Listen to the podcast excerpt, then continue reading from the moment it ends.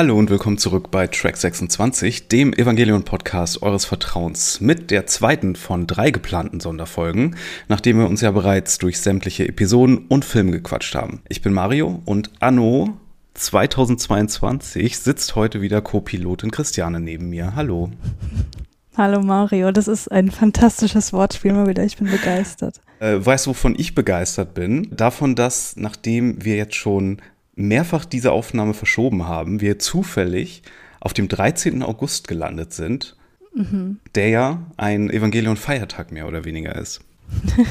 ja, genau. Denn vor genau einem Jahr ist ja der letzte Rebuild-Film international auf Amazon erschienen. Mhm. Hast du das Jahr gut überstanden? Du stellst viel zu komplizierte Fragen. Wir können uns über die Metaphysik von Evangelion gerne unterhalten, aber wenn du fragst, wie es mir geht, dann, oh Gott. Na gut. Ja, beim letzten Mal haben wir über den Manga von Evangelion gesprochen und alles andere, sprich Videospiele etc. Heute reden wir über den Wahnsinnigen, der das Ganze zu verantworten hat. Das Madman Genius Hideaki Anno höchstpersönlich. Und wir haben das ein bisschen aufgeteilt. Die liebe Christiane wird über seine Biografie reden, die sie recherchiert hat. Und ich werde über seine Filme reden, aber wir versuchen das so ein bisschen zu kombinieren, damit das nicht so strikt zweigeteilt ist. Und wir schauen mal, ob das äh, so aufgeht, wie wir uns das vorgestellt haben. Ja, ich möchte noch äh, vorwegschicken, dass äh, tatsächlich im Internet offenbar sehr, sehr viele biografische Informationen zu Hideaki Anno zu finden sind. Äh, nicht nur Wikipedia und ähnlich äh, geartete Seiten, sondern auch vom Studio Kara selbst rausgegeben und so weiter. Und es ist einfach so viel an Informationen, dass ich hier äh, rauskürzen musste. Das heißt, wenn hier noch äh, größere Fanboys und Girls zuhören, dann verzeiht es mir, dass ich nicht jedes kleine Detail seiner Biografie hier darlegen werde. Aber was ihr auf jeden Fall wisst äh, und worauf man sich einigen kann, ist, dass er am 22. Mai 1960 in Ube in der Präfektur Yamaguchi geboren wurde, wo seine Eltern eine Schneiderei betrieben. In seiner Kindheit erlebte Anno dann auch häusliche Gewalt durch seinen Vater, der ihn schlug. Da komme ich später nochmal drauf zu sprechen. Was aber auch äh, von klein auf schon vorhanden war, war so eine Faszination für Manga, Anime und Tokusatsu. Das sind Live-Action-Filme mit Spezialeffekten, aber auch für Kriegsgeschichten und äh, ähnliche Themen, die sich ja auch in seinem ganzen Werk immer mal wieder zeigen. Als Kind äh, betätigte er sich auch schon gern künstlerisch und beschäftigte sich unter anderem mit Ölmalerei an der Junior High School. Und 1976 wurde er dann von der renommierten UB High School der Präfektur Yamaguchi aufgenommen, die dafür bekannt war, so ein elitäres Sprungbrett zu sein, um dann eben die Aufnahmeprüfung angesehener Universitäten leichter zu bestehen. Aber äh, er kam dann trotzdem relativ schnell zu der Überzeugung, dass jede weitere formale Ausbildung seinen Lebensweg irgendwie nicht wirklich voranbringen würde. Das wäre reine Zeitverschwendung und deswegen äh, statt zu lernen spielte er lieber mit seinen Freunden Mahjong. Und das äh, führte dann unter anderem dazu, dass er als Problemschüler galt. Ein Nerddelinquent sozusagen. genau. Ja, in seinem zweiten Jahr an der Highschool kaufte er sich dann mit seinen gesamten Ersparnissen eine 8mm Filmkamera und begann dann Live-Action-Filme und Animationsfilme zu drehen, die er auf Festivals seiner Schule vorführte. Und das führte dann auch dazu, dass er mit äh, Freunden eine Amateur-Filmproduktionsfirma gegründet hat. Die College-Aufnahmeprüfung bestand er dann äh, überraschenderweise nicht und auch die Wiederholungsprüfung ein Jahr später nicht, weil er dafür einfach nicht gelernt hat. Stattdessen arbeitete er halbtags als Zeitungsausträger, spielte weiter Mahjong oder bingte Episoden von Mobile Suit Gundam und beschäftigte sich auch mit vielen anderen Manga- und Anime-Produktionen. Ja, seine Eltern waren äh, dementsprechend relativ verzweifelt und auch seine frühere Highschool, die offenbar verzweifelt bemüht darum war, dass ihr Prozentsatz an Absolventen nicht so stark sank, haben ihn dann so lange bequatscht, dass er sich schließlich doch um ein Universitätsstudium bemühte. Und das führte dazu, dass er 1980 sich an der Osaka University of Arts einschrieb und da folgten dann auch erste Anime-Arbeiten. Eher zufällig wurde er dann eingeladen, an der Eröffnungssequenz der 20. japanischen Science-Fiction-Convention mit dem Titel Daikon 3 mitzuarbeiten. Da haben wir ja schon sehr oft drüber gesprochen. Mhm. Ich weiß gar nicht mehr in welchem Kontext, aber diese Daikon-Animation, die haben wir, glaube ich, auch schon öfter in den Shownotes gehabt. Ich packe sie noch mal rein. Genau. Ja, und das war dann äh, sozusagen der Fuß, den er dann in der Tür hatte, weil das war ein voller Erfolg und er wurde dann vom Studio Nue einge eingeladen, sich dem Produktionsteam von Super Dimension Fortress Macross anzuschließen und als Hauptzeichner für die Pilotepisode zu fungieren. Er hat ja später dann auch noch, glaube ich, beim Film mitgearbeitet, ne? Nach nach Nausicaa. Das ist wirklich einer der besten Anime-Science-Fiction-Filme, die es gibt, zumindest auf jeden Fall aus der Zeit auch. Äh, Macross Do You Remember Love heißt der, der ist von 1984 mhm. auch. Was aber, wenn ich mal kurz eingrätschen darf, was aber so, ja. so, so bahnbrechend war an diesen Daikon-Animationen auch, ne? Oder was diese Gruppe von Leuten da bedeutet hat für die Anime-Industrie ist, glaube ich, ganz wichtig nochmal zu unterstreichen, weil er hat ja da diesen Toshio Okada auch ähm, in der Universität äh, in Osaka kennengelernt. Und der hatte, glaube ich, so ein bisschen Geld und gehörte dann auch zu den Gründern von Gainax später. Und der ist heute Filmkritiker. Der hat so einen YouTube-Kanal. Wenn ihr irgendwann mal zufällig so einen japanischen älteren Kritiker vor so einer Band von Büchern auf so YouTube-Videos gesehen habt, das ist Toshio Okada, der äh, damals auch so ein bisschen das Mastermind war. Und das ist halt das erste Mal, dass Anime gemacht wurde von Anime-Freaks, die halt selbst Fans davon waren. Mhm. Also die alte Riege war eher so die Anime-Urgroßväter, die das so gemacht haben und eher für ein Kinderpublikum. Das hat dann so diese Fans generiert, die das trotzdem geguckt haben. Und diese Nachwuchsgeneration, die kam dann Anfang der 80er in dieser Otaku-Bewegung und hat erstmals selber Animes produziert. Und deswegen mhm. so dieses von Nerds für Nerds war halt dieses Bahnbrechende daran. Mhm. Also Leute, die das Medium halt auch richtig so verstanden haben. Verstehe. Ja, das ist dann, glaube ich, auch ganz verständlich, dass er dann der Universität weiterhin fernblieb und seine Studiengebühren auch nicht bezahlte, sodass er dann bald von der Universität geschmissen wurde. Und die Gelegenheit nutzte er dann, um sich in Tokio nach Arbeit umzusehen. Und das Ergebnis war, dass Anno 1984 von Regisseur Hayao Miyazaki als Zeichner für den Film Nausicaa aus dem Tal der Winde eingestellt wurde. Mein Lieblings-Ghibli-Film. Und schon bevor ich wusste, dass Anno da die Sequenz gemacht hat am Ende. Mhm, okay. Nur der Vollständigkeit halber, meiner ist Whisper of the Heart. Sehr schön. Und welcher wäre dein Lieblings-Miyazaki, wenn wir das auf ihn beschränken? Mm, ich glaube Mononoke. Mhm, auch eine gute Wahl. Ja, und ich weiß, streng genommen ist Nausicaa kein Ghibli-Film. Das hat zur Gründung vom Studio Ghibli geführt. Seid nicht so pedantisch. Guck mal, das hätte ich niemals gewusst. Achso, und lass uns noch mal sagen, was er da überhaupt gemacht hat. Äh, und zwar ganz am Ende, wenn der God Warrior, ne, der mhm. Götter-Titan am Ende rumlasert, aber noch nicht ganz fertig ist und deshalb so schmilzt und zerfällt. Mhm. Das ist seine Sequenz gewesen. Ja. Und wenn man es weiß, kann man es auch sich denken. Ja, auf jeden Fall. 1984 war er dann auch Gründungsmitglied von Gainax, einem Unternehmen, das Freunde und Arbeitskollegen aus seiner Zeit in Osaka zusammenbrachte. Und in dem Unternehmen kümmerte er sich zunächst zum Beispiel um die Rekrutierung von Mitarbeitern, ums Drehbuchschreiben und betätigte sich auch als Animationsdirektor. 1988 übernahm Anno dann die Rolle des Regisseurs für den Animationsfilm Gunbuster. Und dieses Regiedebüt, das stark von dem amerikanischen Actionfilm Top Gun aus dem Jahr 1986 inspiriert war, kann ich nicht bestätigen. Hast du den gesehen? Gunbuster? Ja.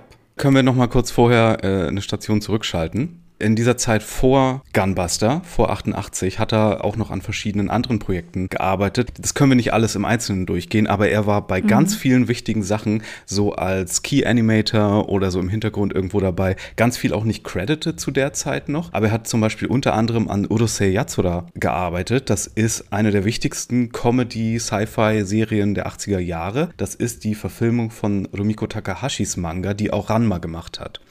Das mhm. ist das mit diesem blauhaarigen Alien, die sich mhm. mit diesem Menschen verlobt.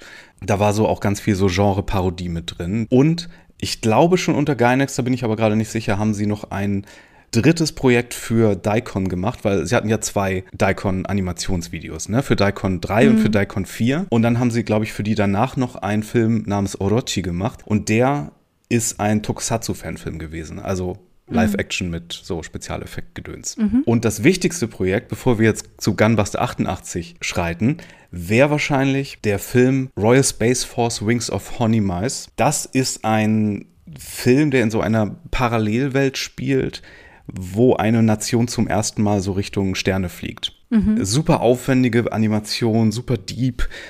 Ganz toller Film, der auch super gefeiert wurde, sobald er rauskam, war aber finanziell total der Flop. Und äh, es gibt eine ganz schlimme deutsche Synchro davon, eine der ersten so Anime-Synchros von damals. Die ist so ein bisschen legendär dafür, dass sie nicht so besonders gut ist. Man kann okay. den Film aber, glaube ich, neuerdings auch hier äh, in Deutschland via Prime Video gucken.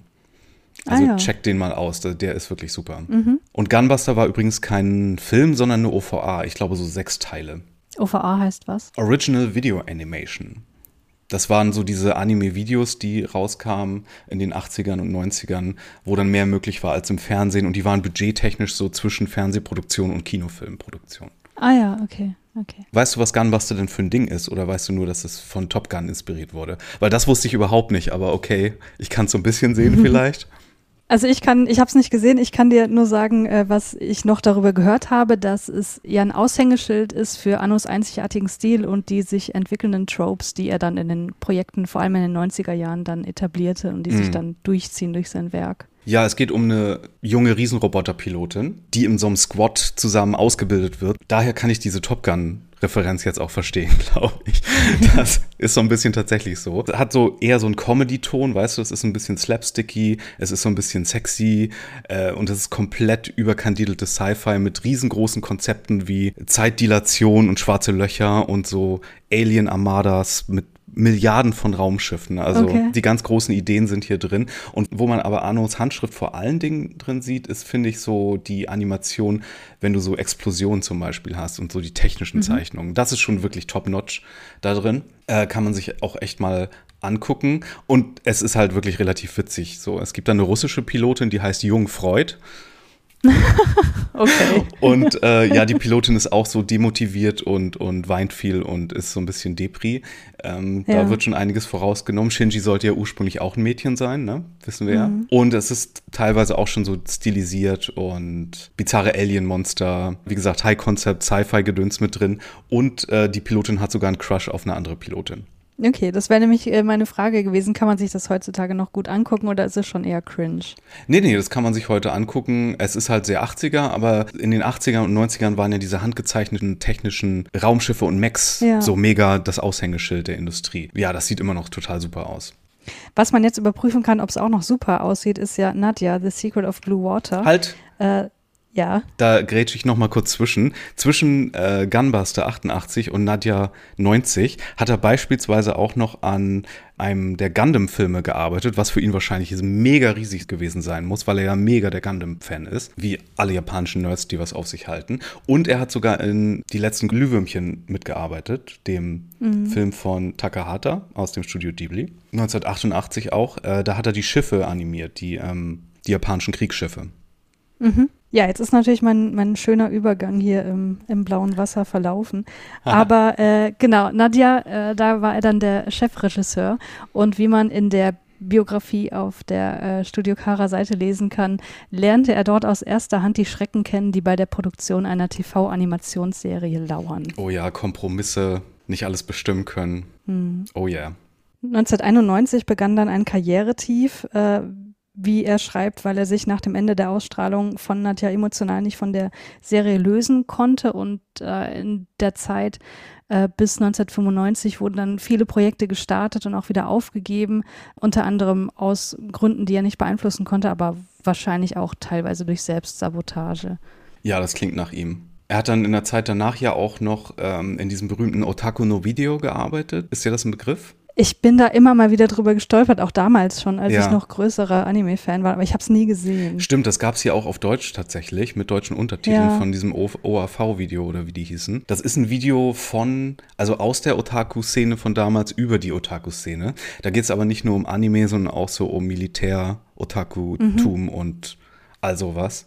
Mm, da war, glaube ich, auch irgendwie, ich weiß nicht, ob er dran beteiligt war, aber er war zumindest gefeatured auch da drin. Und er hat dann nach Nadja auch noch gearbeitet an Macross Plus, also der damals aktuellen Macross-Serie, die übrigens eine der besten Macross-Serien ist. Und an Sailor Moon S der Staffel beispielsweise. Mhm wo er dann Kunihiko Ikuhara, dem späteren Utena-Regisseur, kennengelernt hat. Und was hat er da animiert? Die ikonischen Verwandlungssequenzen von Uranus und Neptun. Was ja. ich nicht müde werde zu erwähnen, weil es so ein cooler Fakt ist, den ich auch, ja. glaube ich, letztes oder vorletztes Jahr erst gelernt habe. Verstehe. Das ist so interessant, weil er hat sich immer, wenn es ihm nicht so gut ging scheinbar und keine Energie hatte, so selbst so ein Projekt zu leiten, immer in so Anime-Nebenjobs für andere große Projekte vergraben, wo er da einfach zeichnen und animieren konnte.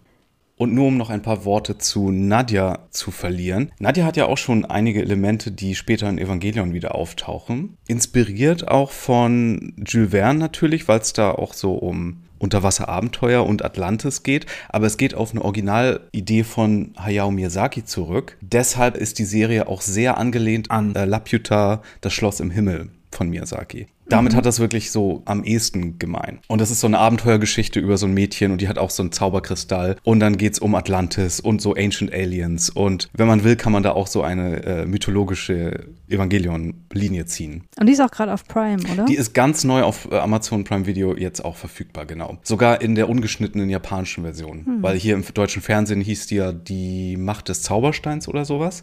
Hm. Und da war die so ein bisschen gekürzt und geschnitten, hatte ein, ein sehr seltsames deutsches Opening, was der Titelsong war, aber so ein bisschen unfreiwillig komisch in der deutschen Version. Okay. Aber ja, nee, äh, würde ich allen empfehlen. Ist ein bisschen lang mit, äh, ich glaube, so 39 Folgen oder was das ist.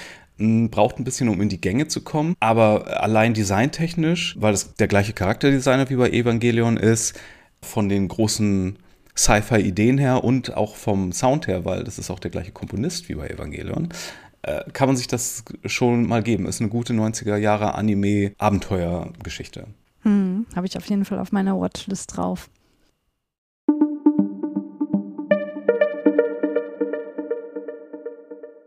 Anfang der 90er war es dann so, dass sein Kollege Toshimichi Otsuki, der ebenfalls im Gründerteam von Gainax war, äh, mit ihm dann verschiedene Möglichkeiten besprochen hat, was man so als nächstes machen könnte. Und äh, da war die Idee einer originalen TV-Animationsserie im Raum. Das heißt etwas, was keine Adaption von irgendwas anderem darstellte. Und der Legende nach sagte Otsuki zu ihm, bringen Sie mir etwas, egal was, und ich sorge dafür, dass es grünes Licht bekommt. Und das führte dann zu Neon Genesis Evangelion. Also zu Evangelion habe ich jetzt gar nicht so viel zu sagen, weil da gibt es einen ganzen Podcast. Ach, wirklich? Äh, äh, möchtest, möchtest du dazu noch irgendwas sagen? Nee, nur, dass diese berühmte Geschichte mit dem Herrn Otzki wahrscheinlich in einer trunkenen Nacht geschehen ist. Also ich stelle mir das mhm. immer so vor, der Legende nach, ne, war Anno mit ihm trinken und hat äh, vielleicht so ein bisschen sein Herz ausgeschüttet, wie schlecht es ihm nach Nadja ging, weil er da nicht so die Kontrolle hatte über das Projekt und mhm. das nicht alles so lief, wie er wollte. Und dann meinte der, der Otzki von King Records war, glaube ich, angestellt, ne? Die, eine der Produktionsfirmen mhm. von Eva, meinte, bring mir irgendwas. Und das war dann die Geburtsstunde von Evangelion. Mhm. Äh, worüber wir ja so ein paar Wörter schon verloren haben in den letzten Jahren. Ja. Was wir auch auf jeden Fall erwähnt haben, ist, dass es äh, Anno auch in Folge von Evangelion nicht gut ging und das Jahr 1996 verbrachte er dann äh, mehr oder weniger allein, auch weit weg von Tokio. Und wie er selber schreibt, ist das eine Zeit gewesen, in der die Tage ohne Sinn und Verstand vergingen. Durch Unterstützung seiner Freunde und Kollegen konnte er sich aber sechs Monate später wieder aufrappeln und arbeitete 1997 dann als Hauptregisseur an Death Rebirth und The End of Evangelion. Was, dem ging es da nicht gut zu der Zeit? Das merkt man fast gar nicht an seinem ja. Film.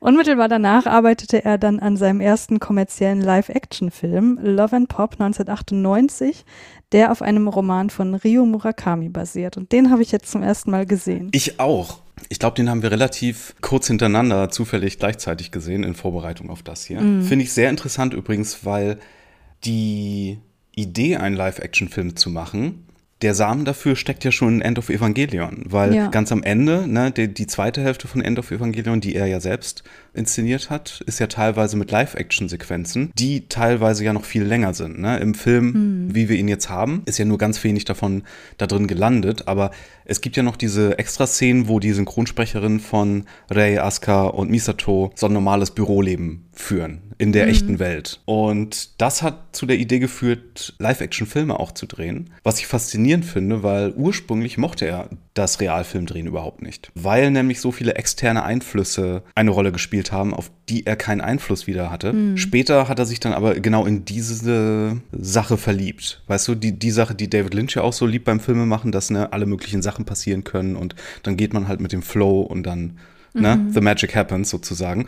Das ja. hat er erst dann im Laufe von Love and Pop gelernt und äh, das merkt man dem Film auch ganz schön an, oder? Ja, das wusste ich nicht, deswegen habe ich da jetzt nicht so drauf geachtet. Aber was man dem Film auf jeden Fall anmerkt, ist so eine enorme Kreativität und einfach so viel Spaß mit der Kamera Sachen auszuprobieren, die vielleicht auch ein bisschen verschrien sind, so wie diese Fish Islands, die ja total äh, intensiv eingesetzt wird. Und ich fand das aber so schön anzusehen, weil es einfach mal was anderes war. Und auch wie er die Kamera positioniert hat, das war ja das Allerbeste an diesem Film. Ich äh, konnte mich da gar nicht dran satt sehen, weil ich dachte, oh mein Gott, wie, wie kommt man darauf, diese Kameraposition einzunehmen? Das ist der Wahnsinn. Was war deine Lieblingseinstellung? Die Pasta-Einstellung oder von unten Fahrrad? Also aus der Mikrowelle heraus fand ich schon mal gut. So hinterm Ventilator auch, wo ich dachte so, hä, okay, whatever, unterm Tisch auch ganz oft oder so aus dem Fernseher heraus. Ja. Also so ganz merkwürdige subjektive Kameras, die vielleicht auch nicht immer so hundertprozentig Sinn ergeben haben in der Situation, aber einfach ja was anderes waren und man gemerkt hat, so da ist jemand dabei, der will einfach Sachen ausprobieren. Ja, vor allen Dingen, nachdem Animation ja so ultra aufwendig ist, da auch nur eine Szene zu machen. Und hier mhm. kannst du total verschwenderisch mit der Kamera umgehen. Mhm. Und das war ja auch so der Anfang von Digitalkameras, mit denen man filmisch rumexperimentieren konnte. Ne? Viele dieser Einstellungen würden ja mit einer normalen 35 mm Filmkamera überhaupt nicht funktionieren. Ja. Das lebt ja davon, dass es so digital ist. Und jetzt muss ich nochmal eine Lynch-Referenz geben. Genau aus dem Grund hat David Lynch ja Inland Empire gemacht diesen hässlichen Digitalkamerafilm auch. Okay. Das ist hier natürlich super experimentelles Gebiet, auf dem sich Anno hier bewegt und man, man merkt einfach so die Freiheit, die er hier auskostet mit dieser Kamera und auch etwas, was man ja ganz später beim letzten Evangelion-Film wieder merkt, ne? wenn er dann die Storyboards nicht per Hand macht oder zeichnet, sondern die Storyboards ne, mit so einer kleinen Digitalkamera herstellt und dann so 3D-Modellen. Mhm. Ja, jetzt haben wir schon ganz viel über die Kamera und so gesprochen, aber worum geht es dann eigentlich inhaltlich in Love and Pop?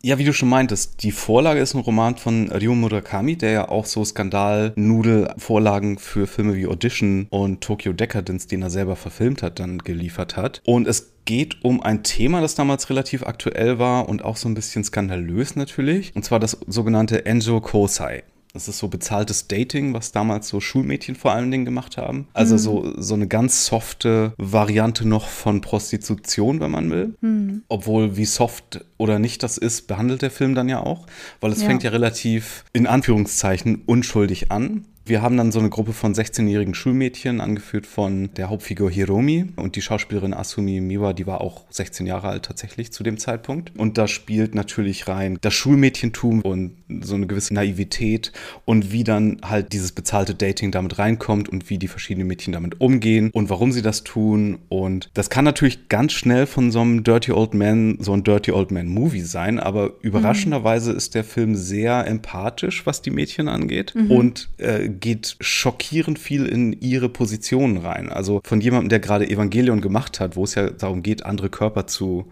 inhabiten sozusagen, mhm. ist das schon faszinierend, dass wir so viele POV-Shots von den Mädchen haben. Ja, total. Aber äh, gleichzeitig auch ganz viel Male Gaze. Also der halt auch buchstäblicher nicht sein kann. Du hast halt in der einen Szene diesen einen Typen, der sie von oben bis unten abscannt und du siehst es halt. Du siehst ihn auf der einen Seite des Bildschirms und auf der anderen Seite halt wie, also den Körper des Mädchens. Und das fand ich äh, ganz, ganz großartig. Also es geht ja auch viel um die Frage, zumindest habe ich es so wahrgenommen, wer beutet hier eigentlich wen aus? Und da dachte mhm. ich auch die ganze Zeit so, hm, schwierig, weiß ich nicht, aber dann kommt halt irgendwann der Punkt, wo der Film sich eindeutig positioniert und das fand ich ganz großartig. Da spielt ganz viel mit rein, so Coming of Age und eine gewisse Eigenständigkeit, die ja durch Sexarbeit auch erlangt werden kann, aber dann denkst du wieder, oh, die sind aber so jung und mhm. Ist das hier aus materialistischen Gründen oder hat es viel mehr mit Ambition zu tun und wie voyeuristisch ist das eigentlich und wie passe ich als Zuschauer da rein und ja, es ist schon interessant, also der Film liefert nicht unbedingt alle Antworten, ja. aber er ist schon, je weiter er geht, schon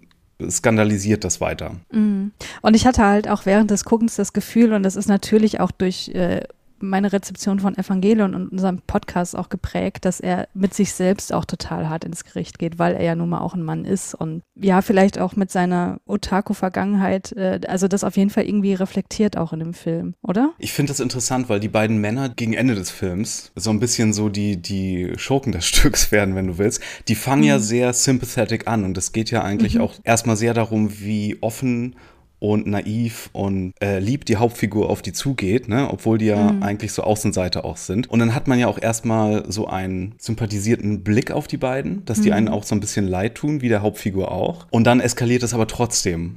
Mhm. Das ist wirklich eine Achterbahn der Gefühle, nicht nur der Kameraeinstellung. Ja. Ähm, und wir haben natürlich dann wieder die nicht natürlich, aber interessanterweise auch in Live-Action so die Stilmittel, die Anno natürlich sehr mag. Ne? Wir haben die Züge, die hier aber, würde ich sagen, so ein bisschen andere symbolische Bedeutung haben. Wir haben die Schaukeln, wir haben die Münztelefone, die grünen. Mhm. Hände sind ganz viel im, im äh, Fokus. Und wir sehen sogar, und ich glaube nicht, dass das nur ein, ein funny Cameo ist, aber eine der Figuren trägt ja auch den Trauma-Plüschaffen von Asuka. Ja, ja, ja. Ja, oder auch so der Gedankenstrom, während sie Zug fährt, ne, was auch total Evangelion-like ist. Ja. Also das muss ich vielleicht auch schon mal kurz vorweggreifen. Wir haben ja noch ein paar andere Filme, auf die wir noch zu sprechen kommen, aber ich habe das Gefühl, sämtliche Stilmittel, die er in der Zukunft immer weiter verwenden wird, die finden wir alle in Evangelien, als, als ob da alles kumulieren würde und daran bedient er sich immer mal wieder. Das äh, finde ich, das ergibt so ein schönes Gesamtuniversum, was ich total mag. Ja, die Züge, würde ich sagen, haben hier viel mehr mit so der gesellschaftlichen Erwartung zu tun. Sie hat ja hier so einen Vater, der sich nicht wirklich kümmert, der nur mit seinen Zügen spielt. Mhm. Äh, und das ist dann gleichzeitig aber auch so ein Symbol für so die gesellschaftliche Erwartung und der gesellschaftliche Pfad, den sie normalerweise gehen würde, aus dem sie ja in dem Moment ausbricht, wenn sie das Taxi annimmt und nicht mehr Zug fährt. Mhm. Da verlässt sie diesen Pfad ja so ein bisschen. Mhm. Was ich dich noch fragen wollte, ich glaube, wir haben das in Evangelion auch schon öfter gesagt, aber kam es dir auch so vor, als Person, die auch mal ein Mädchen war, dass die Mädchencharaktere hier relativ authentisch rüberkamen, obwohl das ein Buch von einem Mann ist und von einem Mann gedreht wurde? Das ist eine interessante Frage, die ich mir eigentlich gar nicht so sehr gestellt habe, weil, ähm, also es ist mir auf jeden Fall nicht negativ unauthentisch aufgefallen, sag ich mal, aber meine äh, Vergangenheit, äh, in de, in, also meine Teenagerzeit war einfach so komplett anders, deswegen mhm. kann ich das ganz schlecht beurteilen, aber ich dachte nicht so, okay, das hat jemand geschrieben, der keine Ahnung von äh, dem Aufwachsen als Mädchen hat, also das auf jeden Fall nicht. Ja, ich glaube, da wurde auch einiges improvisiert wo dann die Kamera einfach nur so voyeuristisch drauf ist wahrscheinlich. Hm. Ganz witzig ist, es gibt so ein Making-of, das habe ich auf YouTube gesehen, wo der, ich glaube, Kameraassistent so erzählt von so einem Finale des Films, wo sie noch auf so einer Insel sind und so am Strand rumtollen, was es dann nicht in den Film geschafft hat. Und du fragst dich, hä, wieso? Ich sehe doch hier Bilder davon. Das muss dann die B-Roll davon gewesen sein, weil die Doku endet damit oder das Making-of endet damit. Ja, und ich bin der Idiot, der zu verantworten hat, dass das gesamte Filmmaterial unbrauchbar wurde. okay. Ja, das ist dieses Go with the Flow, was Anno da wahrscheinlich lernen musste, auch äh, spielt ja. da so ein bisschen mit rein. Interessant ja. aber auch, dass äh, Evangelion ja auch aus dieser Zeit des Wirtschaftszusammenbruchs in Japan kommt ne, und diesen apokalyptischen Charakter hat und das hier jetzt ganz anders ist, aber auch natürlich mit, ne, die Mittelschicht ist am, zum ersten Mal am Struggeln in Japan und dann kommt so ein Film hier. Also ist auf jeden Fall eine große Empfehlung für jeden, der auf experimentellere Filme steht, aber man kommt da echt schlecht ran, oder? Also ich musste da schon in den Tiefen des Internets mich irgendwie vorwagen und gucken, wo kann ich das jetzt konsumieren? Ja, das stimmt wohl. Äh, werdet kreativ, kann ich nur sagen. ja. Aber es ist halt echt schade. Und Was auch für seinen anderen Film geht, wo das vielleicht noch ja. mehr schade ist. Ja. Weil den Film hier so auf YouTube zum Beispiel zu gucken, fände ich jetzt weniger verwegen, weil der ja sehr Digitalkamera POV-mäßig ist. Und sein anderer Live-Action-Film ist ja viel formeller vom Filmmaking her, ne? Der ist ja ein mhm. richtiger Filmfilm. Aber ja. vorher hat er ja noch was anderes gemacht.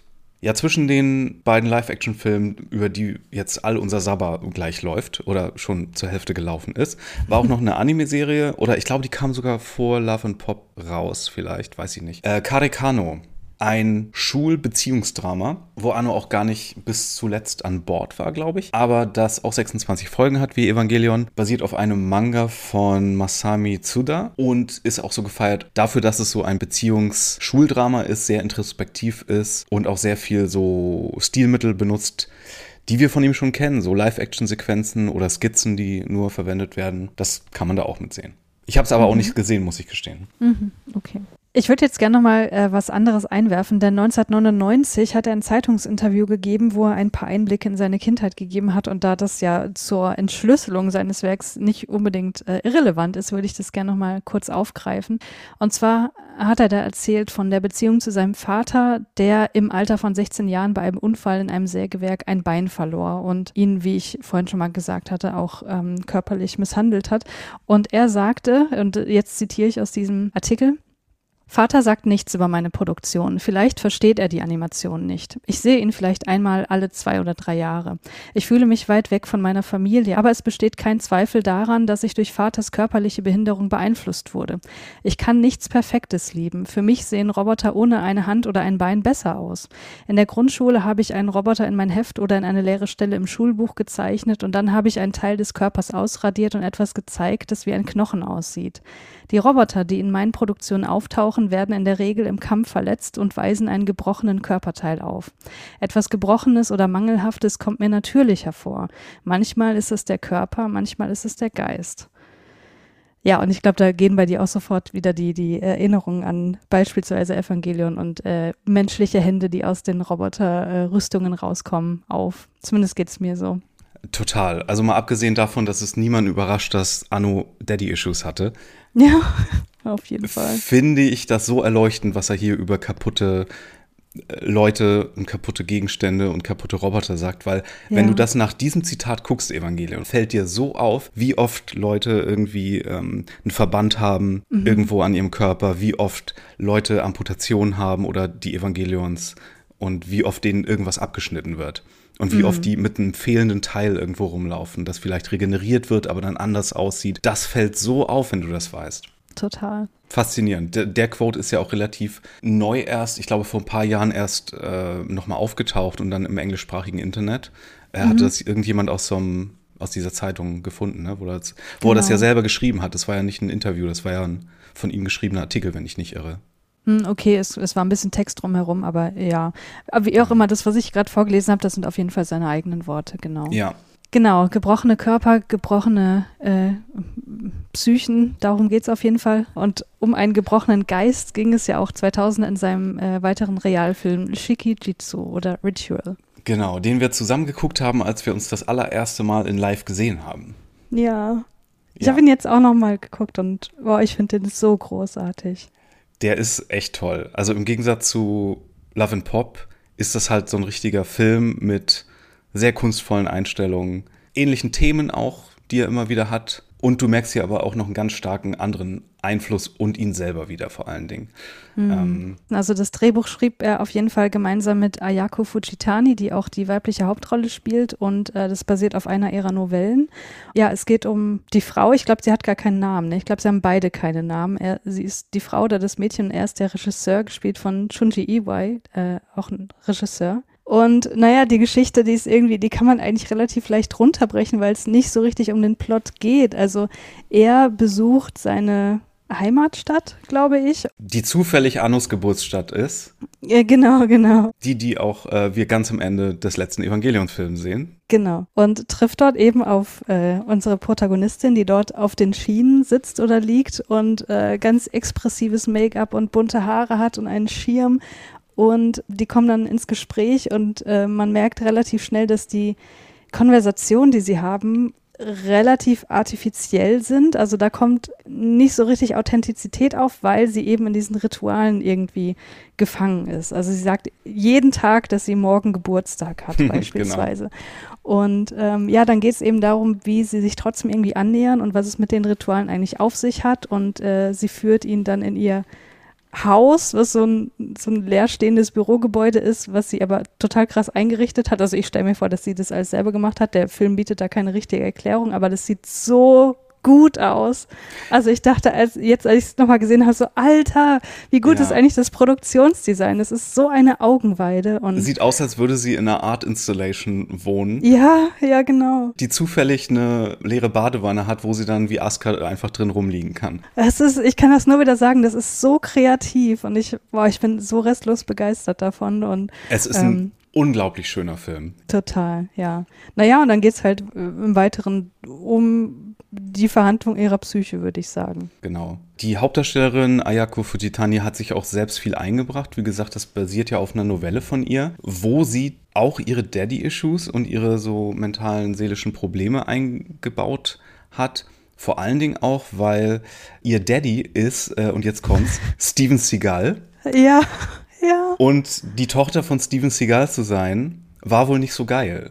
Mhm. Ähm, deswegen, ja, hat sie hier viel zu verarbeiten und aufgelöst wird der Film ja mehr oder weniger dadurch, dass der Regisseur dann die Mutter einlädt und die sich dann so aussprechen in so einer sehr Seelenstriptease-artigen Szene, die auch sehr lang ist. Es ist ein langer Film. Äh, über mhm. zwei Stunden geht er, ne?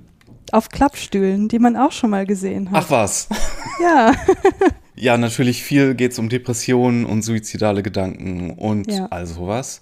Auch Missbrauch ist hier mit drin. Und es geht um einen Regisseur, der nach einer Anime-Karriere nach so einer Verbindung zur Realität sucht und diese konfrontiert, indem mhm. er menschliche Verbindungen aufbaut. I wonder what's that all about. Ja, äh, ich muss kurz sagen, Shunji Iwai ist auch einer meiner Lieblingsregisseure aus Japan. Mhm. Der hat Filme gemacht wie, das ist sehr faszinierend, Hannah and Alice, der so ein bisschen an Love and Pop erinnert, weil da so zwei Schulmädchen einfach so rumhängen und ihr Ding machen. Ja, das ist auch so ein sehr Coming-of-Age-Film. Jahre später, als die Schauspielerinnen längst erwachsen waren, hat er dann ein Prequel dazu gemacht mit den Schauspielerinnen, in dem er das rotoskopiert hat, was die dann gespielt haben, sodass es nicht auffällt, dass die längst viel zu alt für die Schulmädchenrollen sind. Mhm. Ein faszinierender Anime-Film auch und auch eine interessante Überschneidung, was hier Anime-Live-Action-Überschneidungsgeschichten mit Regisseuren angeht. Dann hat er einen meiner japanischen Lieblingsfilme gemacht, All About Lily Shushu, mhm. über so eine Gruppe von SchülerInnen, die im Internet über die gleiche Musikkünstlerin sprechen, aber in Live-Action so nicht ganz, nicht ganz coole Wege einschlagen und sich relativ grausam gegenüber verhalten zum Teil. Okay. Und dann hat er aber auch einen Kurzfilm gemacht, der mein erstes Projekt ist, das ich von ihm gesehen habe. Und das ist Picknick, ein Kurzfilm, wo ein Mann eine exzentrische strugglende Frau kennenlernt. Und das erinnert, der Film erinnert sehr an, an Ritual hier. Ah ja, okay. Ja, während ich den Film geschaut habe, habe ich äh, über das Manic Pixie Dream Girl Trope nachgedacht. Voll. Und ich dachte, hm, fällt er jetzt darauf rein, aber der Film macht so klar, dass er das nicht tut, weil es halt die ganze Zeit um sie und ihre Geschichte geht. Und hm, ich glaube, wenn man diesen Film total doof finden will, dann kann man sagen, ja gut, durch ihn wird er da auch in irgendeinen Prozess äh, gebracht, in irgendeinen kreativen Prozess vielleicht. Aber das ist so nebensächlich und ich finde, dass man das dem Film überhaupt nicht vorwerfen kann. Oder was meinst du? Nee, voll. Der Regisseur ist hier voll der Beobachter und die Bystander-Figur. Mhm. Es dominiert so sehr, wie Fujitani sich in diese Rolle reinbringt. Und ja. wenn ich an diesen Film zurückdenke, den ich jetzt auch irgendwie drei, vier Mal gesehen habe, dann denke ich eigentlich nur an ihre Performance und die tollen Bilder da drin. Ja, ja, genau. Wo auch so teilweise kleine Animationssachen drin reingesprenkelt sind. Mhm. Mal abgesehen von den ganzen Stilmitteln, die hier auch wieder sehr erkennbar sind. Fun Fact: Produziert wurde das von Toshio Suzuki, der ja für das Studio Ghibli arbeitet. Das ist die rechte Hand von Miyazaki. Ah. Auch wieder eine, eine äh, Connection dahin. Okay. Und eine Sache, die ich noch sagen möchte über die Live-Action-Filme von Anno. Beide sehr anders, beide sehr gut, aber das Faszinierende ist ja, wie unangestrengt er zwischen den beiden Medien hin und her schalten konnte.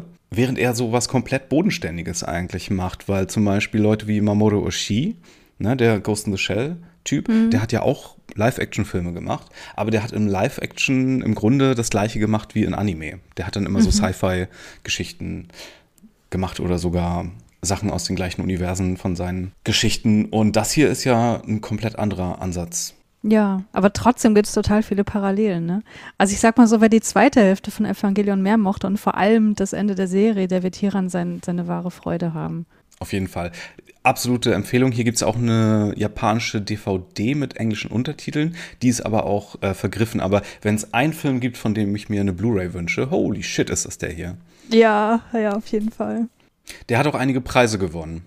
Genau, das wollte ich jetzt noch sagen. Für den Film erhielt Anno auf dem Internationalen Filmfestival von Tokio beispielsweise äh, Preise, was man auch nur verstehen kann.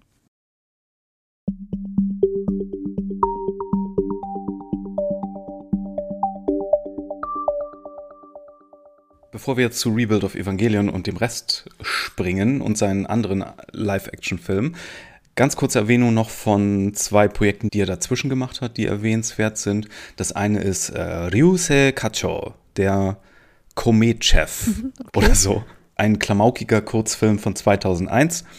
Äh, da geht es um einen Geschäftsmann, der die besondere Fähigkeit hat, dass er jedes Mal in der Rush Hour noch einen Sitzplatz in der U-Bahn findet dann kommt eines Tages eine Frau daher, die ihm versucht, diesen streitig zu machen.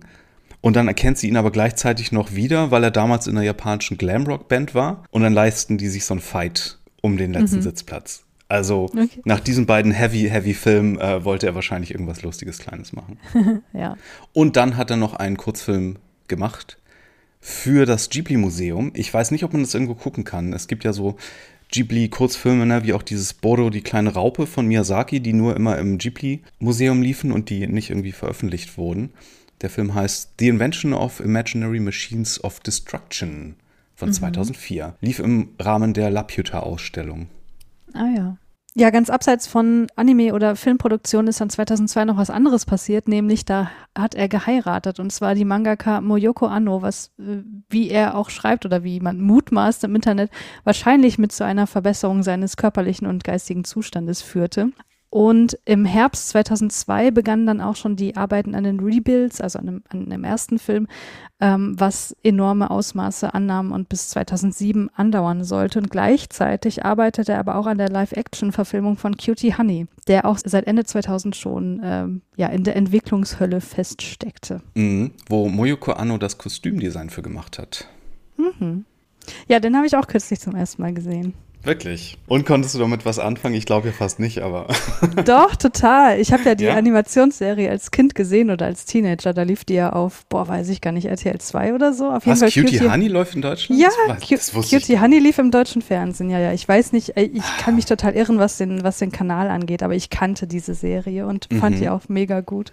Ja. Ähm, und deswegen äh, konnte ich auf jeden Fall was mit dem Film auch anfangen und ich fand ihn einfach in seiner, also der ist einfach so drüber. Das ist einfach ein totales Vergnügen, bei den Film zu gucken. Ja. Basiert ja auf dem Magical Girl Manga von Go Nagai, ne? von dem auch Devilman ist, was wiederum viel Evangelion beeinflusst hat.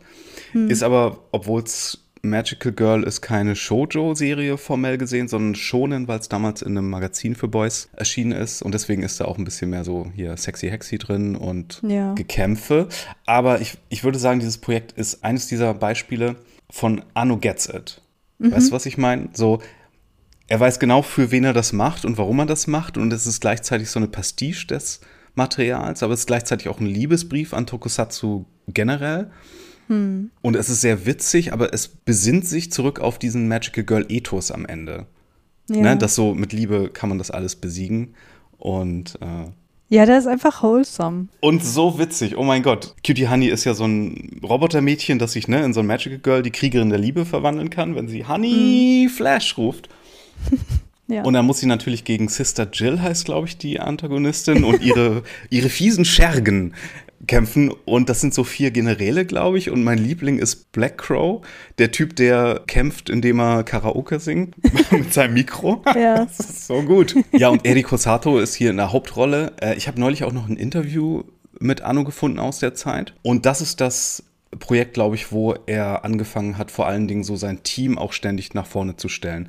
Weil er betont mhm. in dem Interview sehr, dass er möchte, dass die Leute den Enthusiasmus fühlen, den das ganze Team hatte. Und äh, ich finde, man merkt, dass Leute hier sehr viel Spaß hatten, diesen Film zu machen. Ja, ja, auf jeden Fall. Und das Echo davon hört man ja in dieser Evangelion-Doku über den letzten Film, wo er auch ständig dem Doku-Team gesagt hat, so hey, nehmt mich hier ein bisschen raus, es geht hier nicht um mich, ne? Mhm. Obwohl die ja voll den Anno-Doku-Film machen wollten. Und er so, ja, äh, ich bin hier nicht so wichtig, ne? Ich glaube, das mhm. fand hier so seinen, seinen Anfang, ja. Mhm. Und der Film passt äh, 2004 total in die Zeit von so äh, Filmen wie Robo Geisha, so überkandidelte japanische Actionkomödien. Den gibt es übrigens auch bei Prime, glaube ich, gerade. Allerdings nur in deutscher Synchro. Aber ich fand die Synchro gar nicht so schlecht, weil die war, die ist halt auch total drüber. So, das passt ins Gesamtbild. Na gut, okay, dann kann das funktionieren. Auf so eine Godzilla-Cheesy-Filme-Art und Weise. Okay. Genau, genau. Ja. ja. Da ist ja auch so Kombination mit Animation teilweise drin, ne? Besonders ja, eine Sequenz, genau. eine Action-Sequenz erinnert so ein bisschen sogar an den Kampf zwischen Asuka und der Eva-Serie in End of Evangelion. Weißt du, was ich meine, wenn mhm. so sie zwischen diesen Raketen hin und her mhm. fliegt? Mhm. Das stimmt, ja. Ja, auf jeden Fall cooler Film. Also was komplett anderes als die anderen beiden davor, aber macht total Spaß. Ja, wieder dieser Nerd versteht es und weiß, was sein Co-Nerd-Publikum daran gut fand. Hm. Hast du schon erzählt vom Studio Kara und dass das gegründet wurde? Das wurde im Mai 2006 gegründet. Also während sie schon an Rebuild gearbeitet haben. Genau, und 2007 war dann der erste äh, Rebuild-Film, quasi das, der erste Film des Studios, das in die Kinos gekommen ist. Und 2007 kündigte er dann erst bei Gainax. Mit denen es dann ja auch so ähm, juristische Verwürfnisse noch gab. Kompliziertes Thema alles. Wenn ich nicht irre, kommt dann 2009 der zweite Rebuild raus, ne? Genau, und 2012 der dritte. Und das hat beide Male wohl enorme Kraftreserven gefordert. Es dauerte ja auch ewig, äh, bis es mal fertiggestellt war. Genau. Da haben wir ja auch äh, mal diesen, was Moyoko Anno dann gemacht hat über diese Zeit, ne, diese äh, Turnip-Animationen, mhm. wo die Evangelion-Filme so Rüben sind, die er ja. versucht zu gärtnern und so. Tun wir auch noch mal in die Show Notes. Ja, und äh, Er hat aber nicht nur an den Rebuilds gearbeitet, sondern 2016 kam dann Shin Godzilla, den er gemeinsam mit dem Gainax-Mitbegründer Higuchi geschaffen hat. Ja, der später ja auch Shin Ultraman gemacht hat, der immer Anno zugesprochen wird, ein bisschen. Und ich glaube, wir haben das auch gemacht, einmal während des Podcasts. Aber eigentlich ein Shinji Higuchi-Film, aber. Produziert und geschrieben von Anno. Ja, aber jetzt geht es erstmal um Shin Godzilla. Genau. 2016. Also, ich muss ja äh, hier mal äh, öffentlich sagen, wobei ich glaube, ich habe das schon mal gesagt, mit dem Kaiju-Genre kann ich eigentlich gar nichts anfangen. Ne? Das ist ja nicht das, was mich an Evangelion gereizt hat und deswegen dachte ich so, oh, ein Godzilla-Film, ich weiß nicht. Aber ich habe ihn mir natürlich angeguckt, weil Hideaki Anno und ich war total begeistert. Ich finde diesen Film so gut. Also äh, erstmal bin ich von Godzilla in dieser Form total äh, hin und weg, also von den verschiedenen Inkarnationen, die wir hier haben, aber die, ähm, die, die die meiste Zeit dann einnimmt und ja, also die mit den lila Strahlen, das sieht einfach so geil aus und es schillert so und Ach man, er hat es einfach so gut inszeniert, dass man, also zumindest ging es mir so, dass ich so von Anfang an einfach nur Mitleid hatte mit Godzilla und ich dachte, nein, sie dürfen ihn nicht töten, sie dürfen ihn doch nicht mit Bomben bewerfen. Und äh, wenn man das guckt mit dem ganzen Wissen um Evangelion und so und äh, wie er da die ganzen äh, Querelen der Regierung inszeniert hat und äh, die Gruppe an, an so also Misfits, äh, die dann die Lösung finden und so, ach, das ist alles so gut, das macht so einen Spaß, der ist so politisch, aber auch so witzig, aber auch tatsächlich, dass man manchmal denkt so, Alter, dieses Ding ist das zerstört einfach gerade so unfassbar viel und es sieht dabei so gut aus. Also hm. ja, da kommt auch wieder so viel zusammen und ich fand den richtig gut. Ja, der Film hat auch was geschafft, was finde ich sehr bemerkenswert ist. Zum einen hat er Leute, die mit Godzilla nichts anfangen konnten, reingeholt und das war für die dann der erste Godzilla-Film und dann meinen die, hey, hm. jetzt interessiere ich mich doch vielleicht so ein bisschen für Kaiju. Und zum mhm. anderen hat es aber gleichzeitig die Mega-Nerds total befriedigt und für ganz viele Godzilla-Hardcore-Fans ist das einer der besten Godzilla-Filme aller Zeiten. Das ist auch mhm. ein Spagat Spagat, der ja wirklich schwierig ist. Ja. Und der wurde dann ja auch ausgezeichnet mit der besten Regie bei den Japan Academy Awards. Ist der politischste, wie du schon meintest, Godzilla seit dem Original. Ne? Wir haben hier das hm. Atomthema.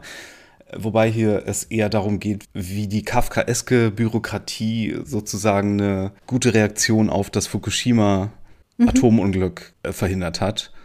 Mhm. Und äh, gleichzeitig hast du hier diesen Problemlösungsabenteueransatz aus der ersten Hälfte von Evangelion. Ne? Du, du hast ein Monster, mhm. das kommt und du musst eine wissenschaftlich-logistische Lösung finden, um damit fertig zu werden. Mhm. Das könnte genauso gut ein Engelangriff sein aus einer der ja. ersten Episoden. Ne? So ja. würde da überhaupt nicht auffallen. Und was ich mit am amüsantesten finde, ist, dass du hier auch tausend Titelkarten hast von allen möglichen Geräten, Räumen wie in Evangelion und dann hast du so, so eine Reihe von Kanji, die dir sagen, die, wir sind jetzt in Besprechungssaal 3 im, im Regierungsgebäude 74 des so und so Districts. Mm, und ich mm. finde, du erkennst viele Charaktere wieder. Ja. Äh, da ist ja äh, Hiroki Hasegawa spielt ja den Secretary Yaguchi, der so ein bisschen die Hauptfigur ist.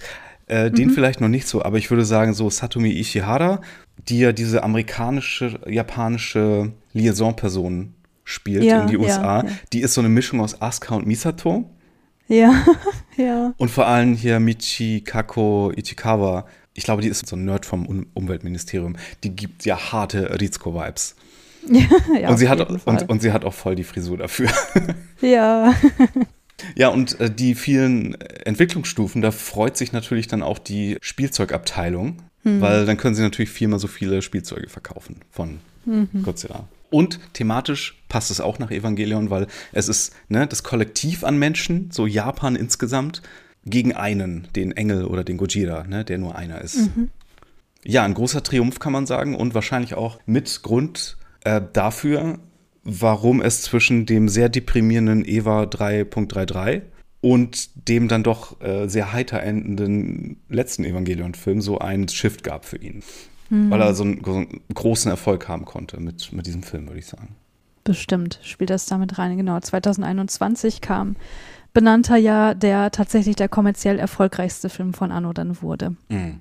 Ja, und dann gibt es noch zwei weitere Filme, die wir noch nicht gesehen haben, weil sie hier noch nicht erschienen sind, nämlich äh, Shin Ultraman, der ist im Mai 2022 in Japan erschienen. Ich habe gelesen, dass er im September 2022 weltweit erscheinen soll. Ja, aber ich glaube, Europa ist da noch nicht mit drin. Ich glaube, das gilt erstmal für die Amerikas und Rest von Asien. Ach so, okay. Nee, ich dachte, ich hätte auch Europa gelesen, aber gut, werden wir dann sehen.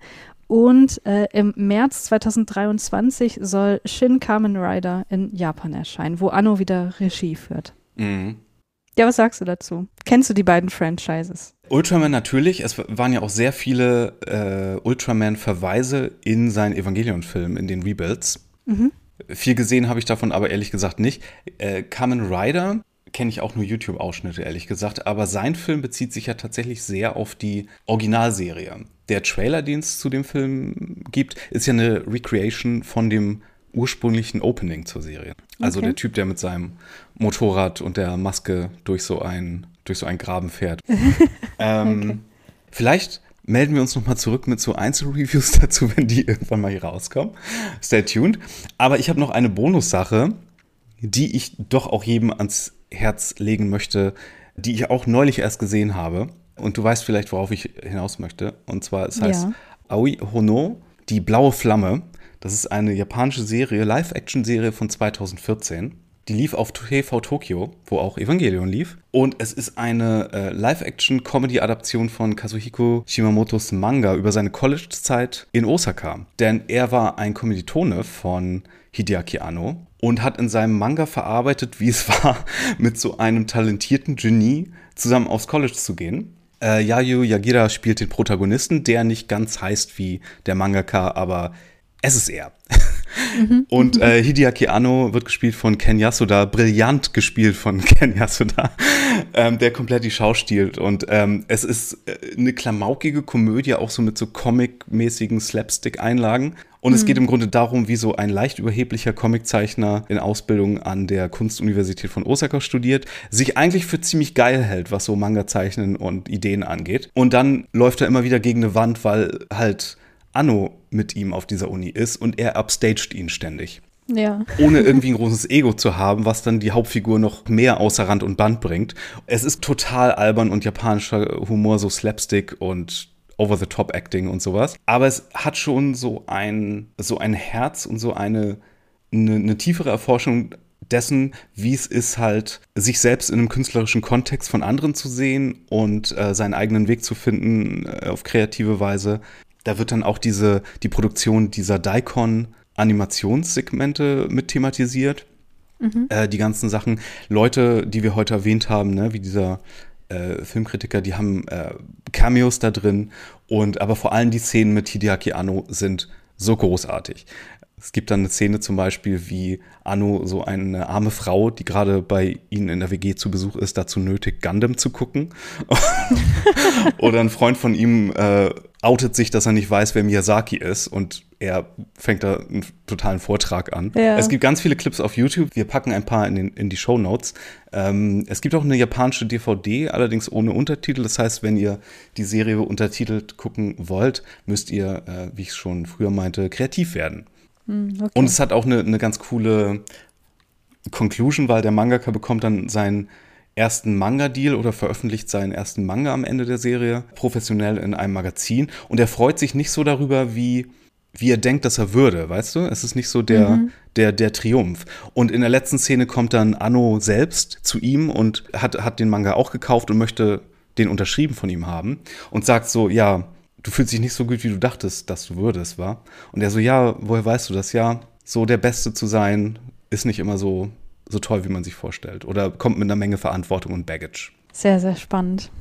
Und deswegen, ich glaube, auch wegen dieser Verantwortung ist ähm, Anno ja, das hat ja auch Mamoru Oshii gesagt, kontroverserweise, aber Anno hat das selber ja auch in dieser einen Interview-Doku gesagt, dass er jetzt mehr einen Producer-Posten annimmt. Und das hat er ja schon seit der ähm, Gründung vom Studio Kada auch gemacht, weil da hat er doch immer diese Anime-Expo-Sachen, wo er einmal im Jahr, ist das einmal im Jahr? Wo er so junge Animations-Nachwuchstalente äh, so kleine Shorts machen lässt und dann okay. die, die ausstellt und so, ja. Ja, mal sehen, ob er da noch nach Kamen Rider was macht. Äh, jetzt beim Bombori Festival in Katakura hat er auch wieder eine Laterne beigesteuert. Da war doch, bevor der letzte Eva-Film rauskam, hatte er schon von dieser Eva-Serie, die mit dem X auf dem Gesicht, ne? so eine Vorschau Mhm. ja, gemacht. ja. Und jetzt hat Ja. er so ein Eva 2 gemischt mit so grünen Teilen, sieht so ein bisschen aus wie diese Mischung aus dem letzten Film, aber hat einen anderen Namen. Und da geht natürlich das Spekulieren jetzt los. äh, bekommen wir jetzt doch noch eine Serie über die 14 Jahre zwischen Eva 2 und 3. Ich glaube nicht dran und wenn wir es bekommen, dann nicht von Anno. Ich meine, fertiger kann man, glaube ich, nicht sein mit einem Kurzwerk wie mit dem letzten. Evangelion-Film. Von daher äh, haltet nicht die Luft an, aber das ist der letzte Stand. Ja, ehrlich gesagt will ich auch gar nichts weiteres. Ich finde es so, es ist ein perfekter Abschluss gewesen. Ich würde mich viel mehr freuen, wenn er sich nochmal dem Indie-Film zuwenden würde, aber ich glaube, das ist, das kann ich mir abschminken. Ja, oder zumindest einen Dramafilm machen. Das würde ich, würde mir auch gefallen. Ja. Aber im Moment lebt er sich aus, all seine Nerd-Träume zu erfüllen und äh, living his best director life, würde ich sagen. Ja. Und äh, was wir natürlich auch erwähnen müssen nochmal, obwohl wir das in der Vergangenheit schon gemacht haben, Insufficient Direction ist eine große Empfehlung. Der Manga, den seine Frau Moyoko Anno gezeichnet hat über ihr Leben mit Hideaki Anno und wie sie sich kennengelernt haben und zusammen leben als Ehepaar und wie das ist, mit dem größten Nerds Japan zusammen zu wohnen. Ja, ich würde sagen, wir sind durch. Ja, würde ich auch sagen. Wir haben noch eine dritte Bonus-Episode geplant. Haben wir? Das habe ich schon wieder vergessen. Evangelion ist zu Ende. What now? Ähm, Ach ja, stimmt. Ja, ja, ja. Da sprechen wir nochmal über so ein paar Titel, die man sich geben kann und die man vielleicht auch meiden sollte, weil man nur denkt, okay, das sieht aus wie Evangelion, aber ist es nicht. Oh, aber es geht mehr um die Sachen, denen man sich zuwenden kann, wenn man Evangelion sehr gefeiert hat und jetzt traurig ist, dass es komplett vorbei ist. Und da werden wir vor allen Dingen über eine meiner anderen Lieblingsserien vielleicht auch sprechen, die wir beide schon gesehen haben. Und uns fallen bestimmt noch ganz viele andere Sachen ein aus dem introspektiven Science-Fiction-Cyberpunk-Genre. Übrigens, eine Sache, die ich noch erwähnen möchte, als ich jetzt gestern Shin Godzilla nochmal geguckt habe und da an mehreren Stellen doch äh, Soundtrack eingespielt wurde, der mir seltsam bekannt vorkam, dachte ich so, ja, du könntest mal wieder Evangelion gucken. Es ist wieder soweit. Würdest du dann begleitend deinen eigenen Podcast dazu hören? Auf gar keinen Fall. Das wäre mir, glaube ich, auch zu viel. Aber wir freuen uns, wenn ihr wieder dabei seid in unserer nächsten und vielleicht erstmal letzten Folge. Hm, Gucken wir mal. Also ich Ja. freue mich auf jeden Fall auch drauf. Dann muss ich mir auch ein anderes Ende für unsere Podcast-Besprechung hier ausdenken. Achso, erstmal, wo findet man dich online schnell mal? Twitter am besten, äh, da heiße ich Ed Christiane Artig in einem Wort geschrieben. Ich bin at Firewalk with Me mit zwei E und wir freuen uns übrigens auch immer noch über Apple Podcast Bewertungen und sowas. Äh, und ansonsten äh, sage ich doch nochmal das, was ich immer sage, weil wir haben ja noch eine Folge. Lauft uns nicht weg, dann hören wir uns beim nächsten Mal. Tschüss. Tschüss.